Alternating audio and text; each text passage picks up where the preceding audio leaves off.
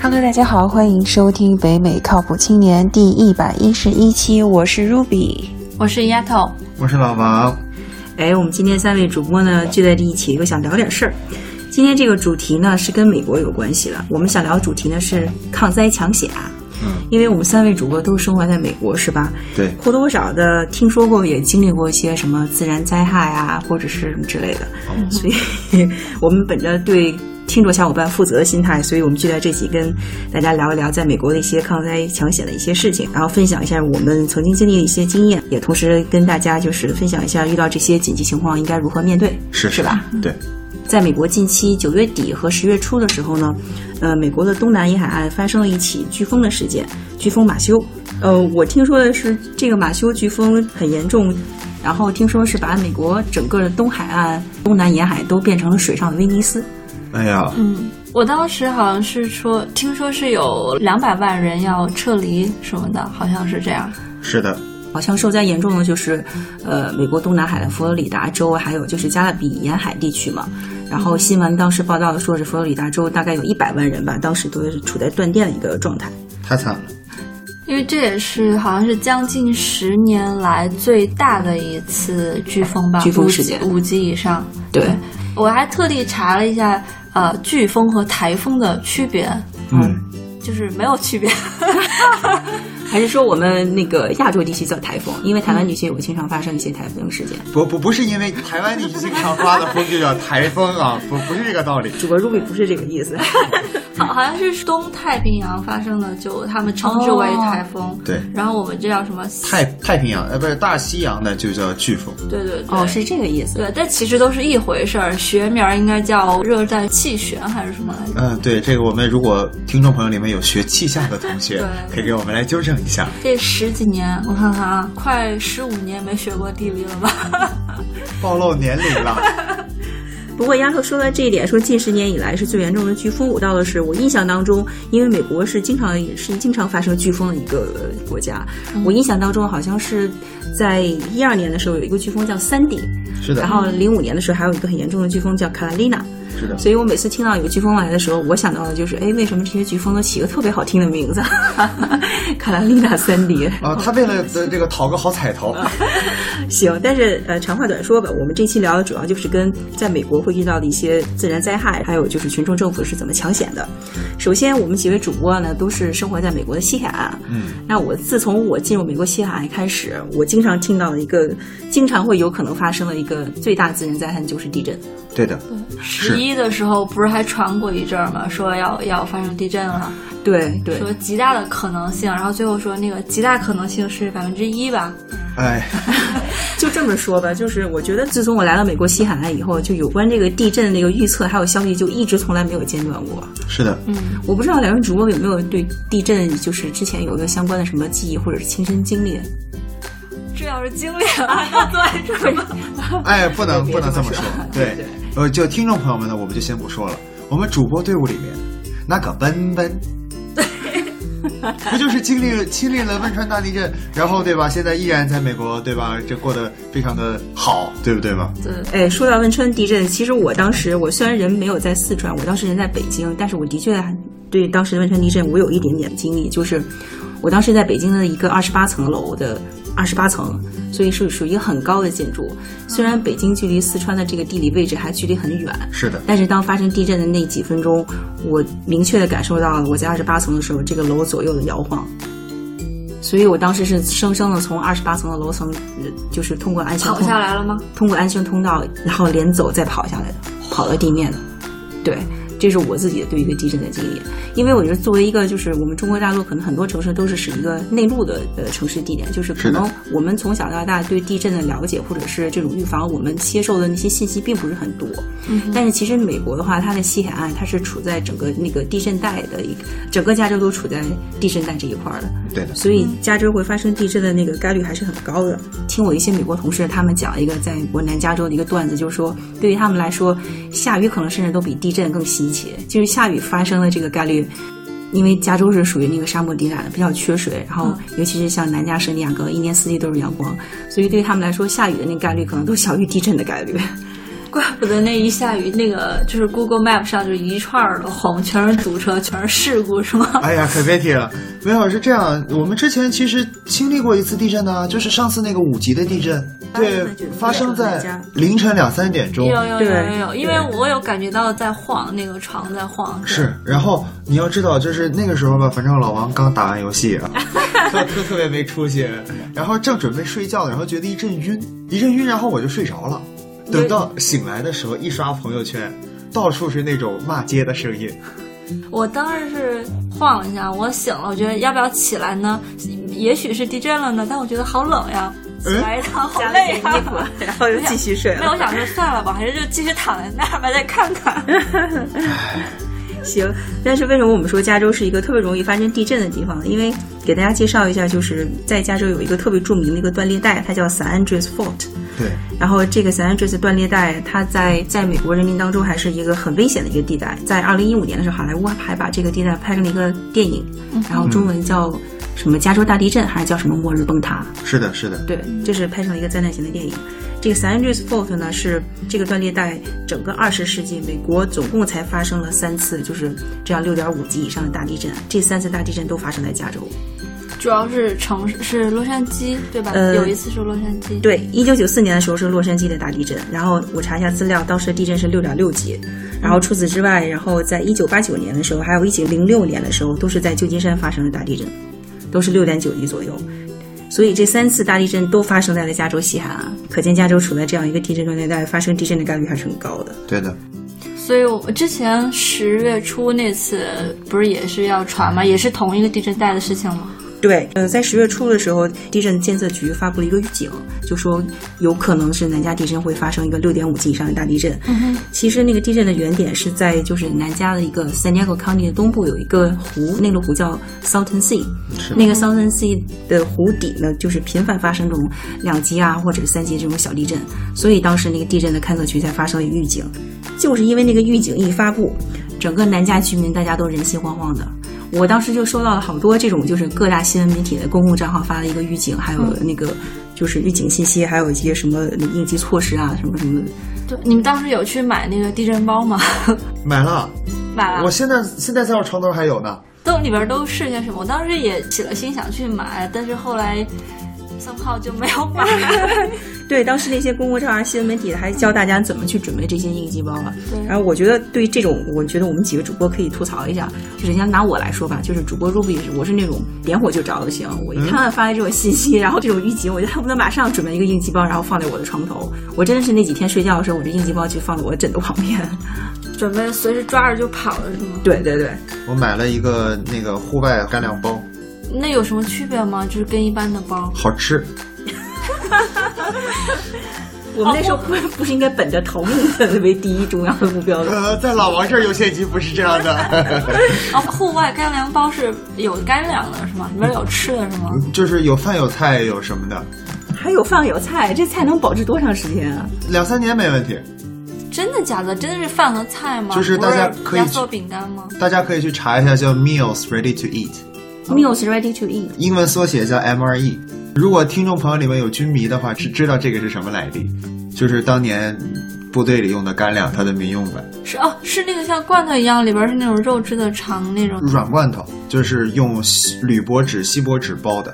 啊。我好像有一次跟朋友去 hiking，有人带那个说那是军用的，原来现在变成这个了。是的，它那个就是民用版嘛，因为真正军用版是不让在市场上卖的嘛。你等一下，啊老王，这是真肉吗？是真肉啊，那怎么能管这么久呢？就是罐头肉啊，只是它那个就罐头，你一个罐头肉管三年一点问题都没有。啊，就是密封的比较好那样。那不就是传说中的什么僵尸肉吗？就好几年都不吃的肉。嗯，是，但是问题是那个东西比压缩饼干好吃啊。哦，这倒是哈、对对，然后还有准备了一个声音特别响的一个警笛。哦，对，你可以就是别人搜救你的时候，我当时想的是说，就是虽然老王平时说话嗓门比较大， 但是万一给压了那儿，然后再流点血什么的，估计也喊不动。与其自己喊，还不如找个警笛来帮我喊。呃，万一要是说话不能说话情况下，还可以吹个哨什么之类的。嗯，对，然后这样的话，就去救援队说，如果就是喊有人吗？然后对吧，我就把那警笛弄开。 OK，嗯这个是有道理。我是准备了水，然后除此之外，我还准备了一点现金，因为我看那个营销账号里边介绍，就说，嗯，如果你要是经历了这个灾难之后，可能当时很多地方你刷不了信用卡，流通状态下是现金是最管用的，比如说你要紧急去买什么东西啊之类的。那个 Ruby 啊，我这个就有稍微有点不理解了啊。你说啊，就是如果朕的连信用卡都用不了，那有现金可能用处也不是特别大。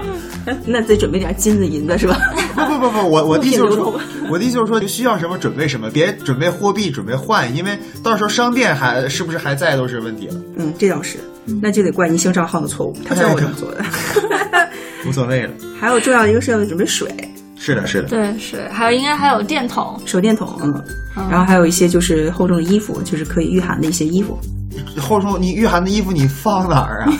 对，就比如说你在家里，很有可能你地震的时候你就睡在那儿，对，你拿被子御寒就好了。卷起被窝就跑。你你都地震了还跑什么？你在那儿待着不好吗？你哎，我有一个问题，就是地震的时候，你们我们真的是要往外跑吗？如果那个地震是半大不小的，嗯，你应该留在家里；为什么呀？半大不小的，你应该留在家里。半大不小的定义是指就是四五级，呃五六级的那种 地应震，该老王指的意思应该是说，就是房屋震动还不会导致它完全倒塌的情就况是下，就东西往出乱飞，但是房子应该不会塌的这种你情整个况。房梁还不会 OK 在倒塌的情况下，你没必要去跳窗户、什么跳楼，这样对你来说因更为危是险。你跳楼好处，你跳楼楼楼上也有花盆儿，但是你不是说，其实，在加州房子都很矮嘛，对吧？对一般也就一两层，然后是你的你很容易下到一楼，然后出去嘛。那如果你出到外边的话，不是会更安全吗？是这样，就是因为它你不知道房子里面会晃下来什么东西，所以你在跑出去的，就除非你直接跳窗，然后摔个半死，否则的话，你你你那个路上，比如说冰箱下来，咵就给你拍那儿。然后电扇下来，哎，行行，无所谓了，我们就不说《电锯惊魂》的那些东西了。就是问题是在这样，我们没有办法简单的预测，我们没有办法准确的预测。如果你知道房子一定会塌，那你跳窗就跳窗吧，因为你跳窗是半死，你不跳窗是啊，对吧？反正要捡一个稍微好一点儿的对嘛。另外就是，其实我跟你们俩不太一样，我当时没有买地震包。一方面可能是我开始总觉得，我一看微信公众账号啊，还有什么的发那么多，然后我就没有什么感觉。但是其实我真正有感觉，是我朋友开始问我说：“哎，你们听说你们那儿要地震了，你有没有买这些东西啊？”我就觉得啊，好像感觉比较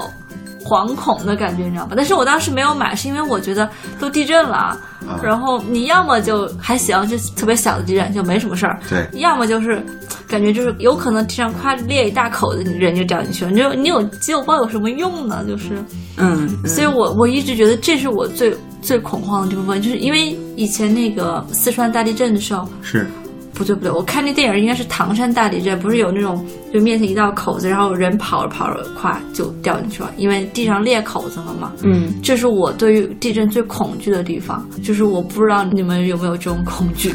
我嗯我不知道王爷，但是我听丫头这样说，我觉得像在比如说西海岸，它是一个以沙漠地段为主的这样一个地区，嗯我觉得它那个地质结构是不是沙质啊？我不是地理专业的啊，我这么说，你如果在那个呃这么说好了，如果你在那个老侯亚那个峭壁旁边的话，就你住在老侯亚那个山上那个富人区，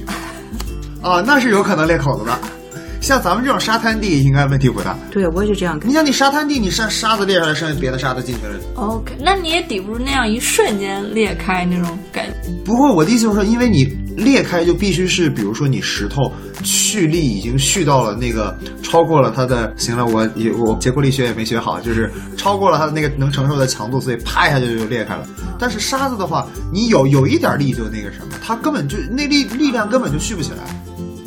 但是我觉得加州有可能由于地震引发了另外一个自然灾害是海啸，因为整个加州都是沿海的，哦 OK，是对，不太可能发生中间哗一下下，嗯，丫头说的裂一个大缝，但是有可能会引发另外一嗯个自然灾害是海啸。对，就是哗一下就就就就就就全盖掉了。所以解决了我一个顾虑，又带来了一个新的 顾虑，是吧？因为我印象当中，去年二零一五年八月的时候，就是南美地区的智利好像发生了一个八级以上的地震，当时的加州海岸线，然后曾经发出了一个海啸的预警。是的，是的。对，虽然地震发生了在南美，但是加州海岸也是发生了这个海啸预警。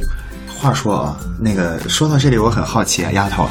当着各位听众朋友的面，我要问你一个问题：要不别问了吧，感觉不是什么好问题。你们家是海景房吗？不是， 不是海景房，你管海啸干嘛呀？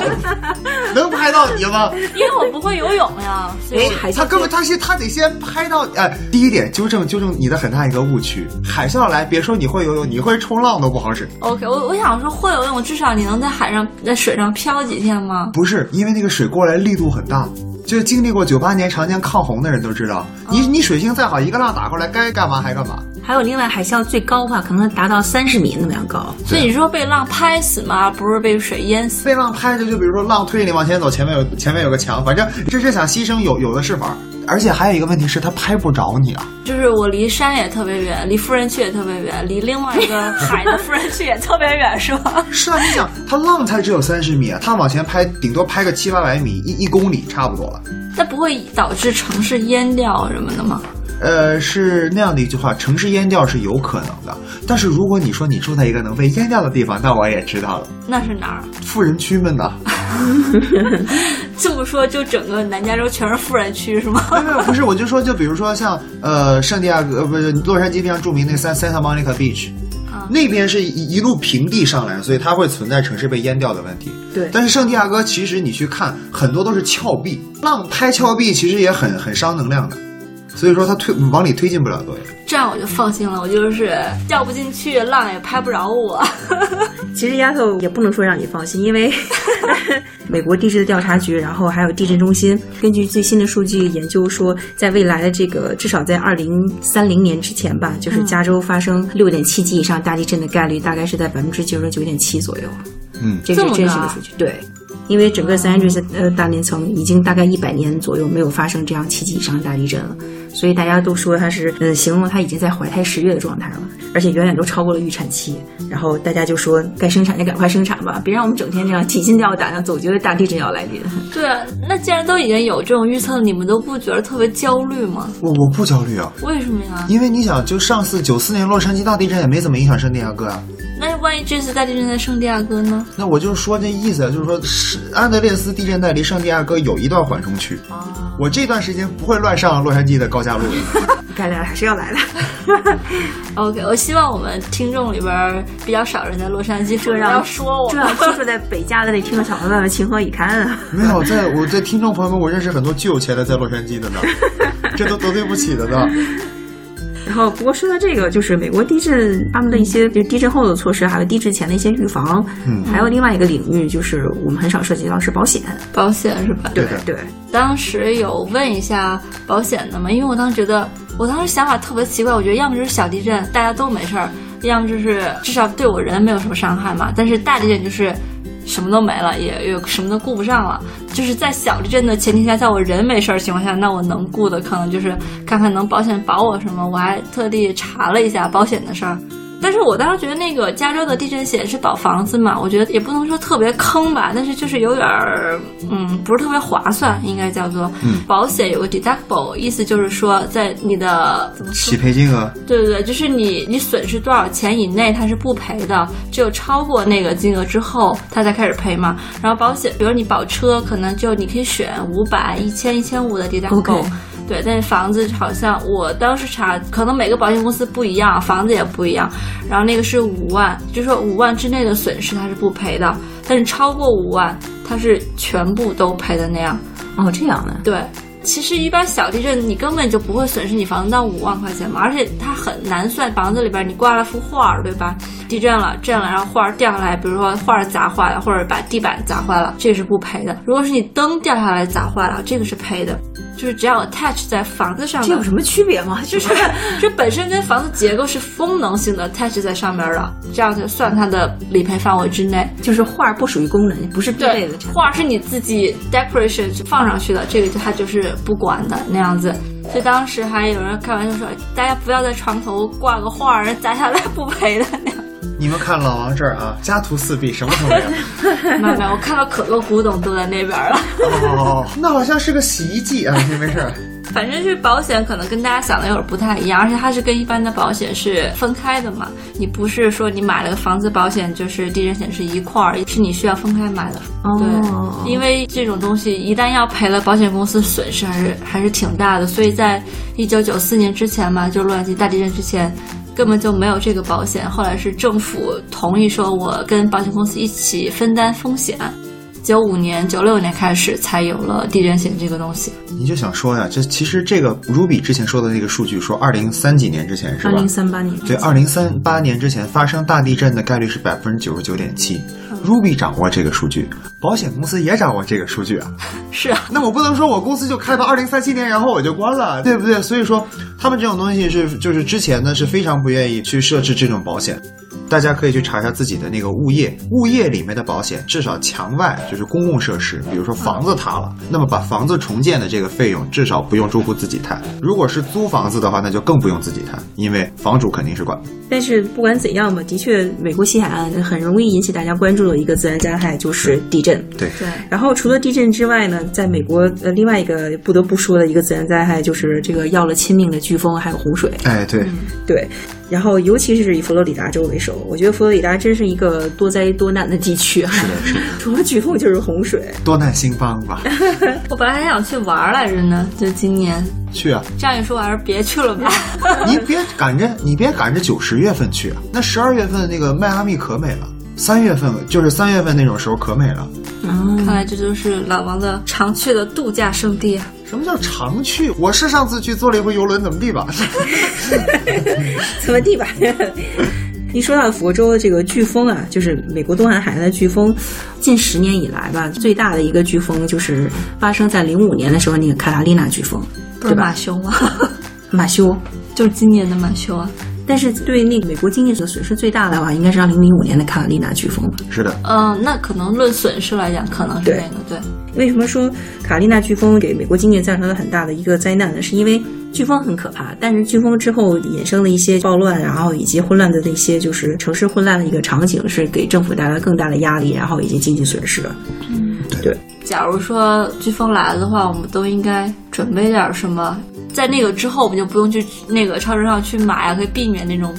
暴乱嘛。我就想说啊，这个丫头啊，把世界都想得太好了。一号总是想说，哎，我应该怎么预防？对啊 怎么来避开？ 我先我先这么说，啊就跟大家介绍一下那个卡特里娜飓风为什么一直这么受大家的关注，就是因为啊，就比如说你看那个飓风啊，我们对一下时间呢、它是八月二十五号在佛罗里达登陆的，嗯，八月二十九号在那个路易斯安那州再次登陆，因为佛罗里达是个半岛嘛，嗯，然后这样一来的话呢，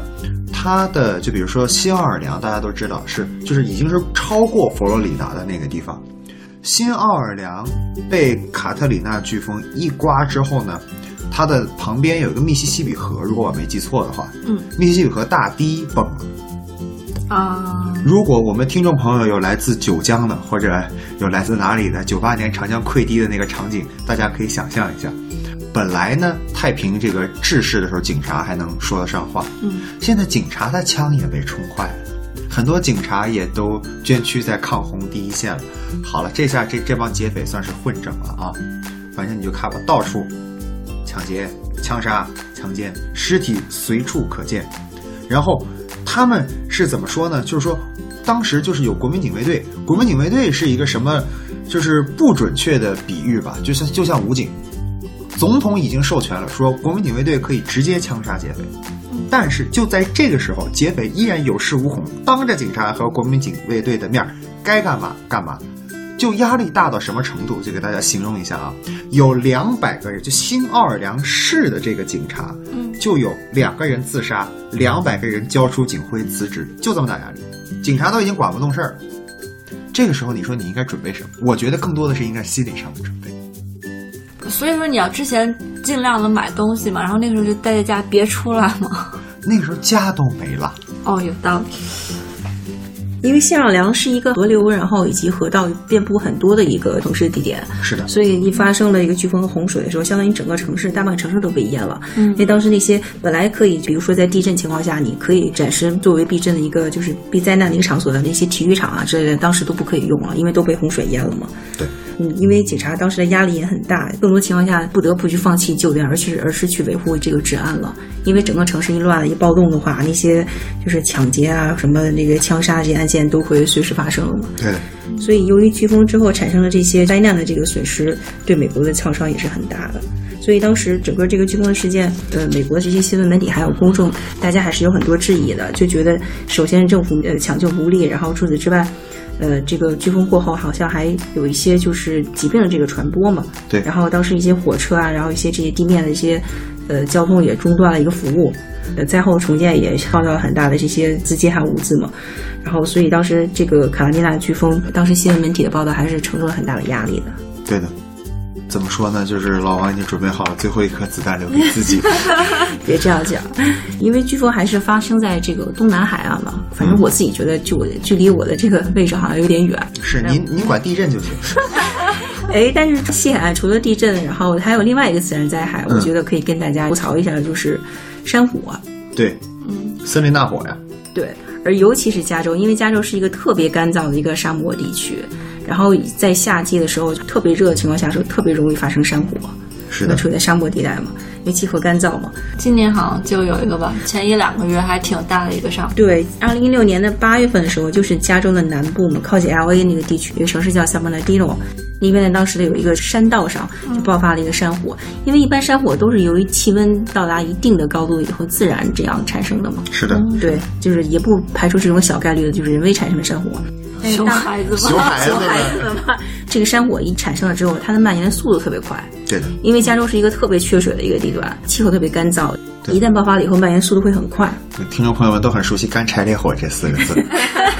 然后当时这个山火在 San Bernardino 就是爆发这以后，这火场面积扩大了是一万两千公顷左右，而且当时对整个洛杉矶东面大概是八万多的居民，然后发出了这个撤离令、疏散令。是的，在之前几年的话，我记得就圣地亚哥这边也发生了一起非常大的山火。没错，然后那一次的话，我记得我们在电视上就亲眼看到有房子被燎。对，我想老王说的应该是在二零一四年的时候，我印象当中是圣地亚哥北部有一个地区叫 Carlsbad，因为当时的圣地亚哥 county 是遭遇了一个叫圣塔安娜的一个热风，这个热风使 Carlsbad 整个圣地亚哥北郡就发生了火灾，新闻报的是也燃烧了九千多英亩，然后几十所房屋就是被燎到了，像老王说的被烧火了，然后好像还有一家什么科技公司也被烧火了，我当时有个同事，好像那天下午收到 email 说，让他们准备类似于就是收拾好金银细软，准备撤离那种，因为他们的房子在那个山火的那可能会到的一个范围之内，所以他们会收到那种 email。我有一个朋友的朋友是上班的时候往下开，开到上班，下班的时候回家的时候突然回不去了，被警察拦下来了， 然后说你现在这个房子很危险，有可能火给就是烧烧掉到，所以你要紧急疏散。然后圣地亚哥这个地区如果发生山火，也另外一个蛮危险的因素是因为。圣地亚哥是一个海军陆战基地嘛，基地有很多这种军事设备嘛，一旦发生火灾还是很危险的。哦，他的意思是说把弹药库给燎了。 我我没这么说，是老王提到的。 但是对于我来讲，我觉得对于西海岸来说，山火也是一个听起来蛮可怕的一个自然灾害。但是我们好像并不是说发生山火，然后我们就让那个消防员去救火、去扑火，好像只是让它自己烧，对吧？烧到一定程度，然后它就差不多灭了。对，山火是一个很难控制的一种灾害吧，或者是或者说有很有效的一种灭火的措施，你只能够就让它那个火去自然的，就是这样去蔓延，然后让它自然去灭。是的，除非烧到了，比如说快烧到弹药库 了，那没办法了，那必须得想想点辙了，否则的话，其他的时候的话，就比如说他沿沿着山道烧就烧呗，只要不造成重大的这个人员生命的损失，对吧？野火烧不尽，春风吹又生嘛，也是一种自然的那种过程。行，然后我们刚才提到了有这么多，就是可能在北美地区发生的这种自然灾害啊。是然后我们几个主播也在想，就是如果灾害真的降临的话，我们大家应该要怎么办？我觉得首先一点，我想到的是，当然万事遇到紧急情况的时候都要冷静嘛，不要慌张。是是，我们虽然都这样说，但是你真的发生紧急情况下，你能做到冷静，我觉得这个人也太理智了。就拿上次那个夜里发生的这个地震的事情来讲嘛，就是我当时第一反应先是起来愣了一下，大概愣了二十秒钟左右，在想这是不是地震，就不知道旁边有车经过，你的房子在晃，还是说是真的地震。 那房子。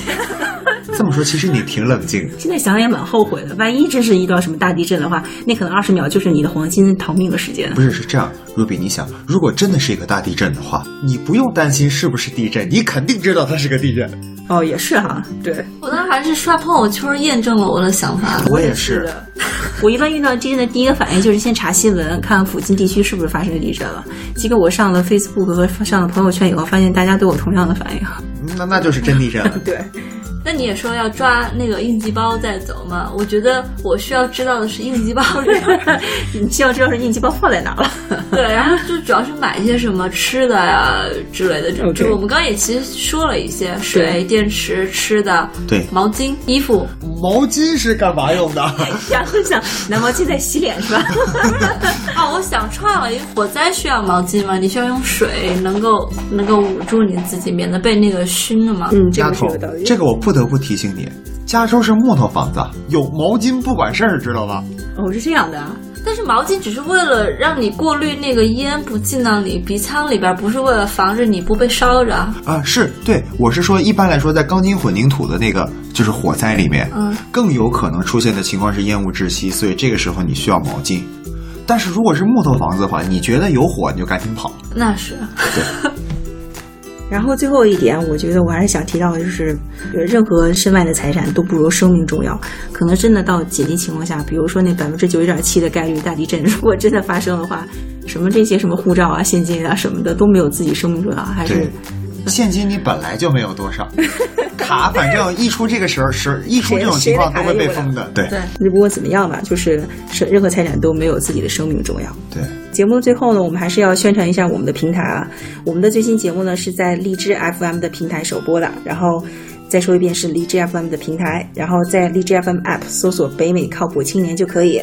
然后除此之外呢，我们还有我们的微信公共账号“北美靠谱青年”，回复“丁友群”就可以拿到一个 QR 码，扫描这个 QR 码呢就可以加入我们的听友群，然后就可以跟大家聊天扯淡了。除了微信平台之外呢，我们还有 Podcast、微博，都是搜索“北美靠谱青年”就可以找到我们。如果大家对具体的呃节目有任何想法和看法的话，也欢迎大家发邮件到八零 talkshow at gmail dot com，八零是数字的八零。然后最后欢迎大家收听我们这期的节目，再见。再见。再见。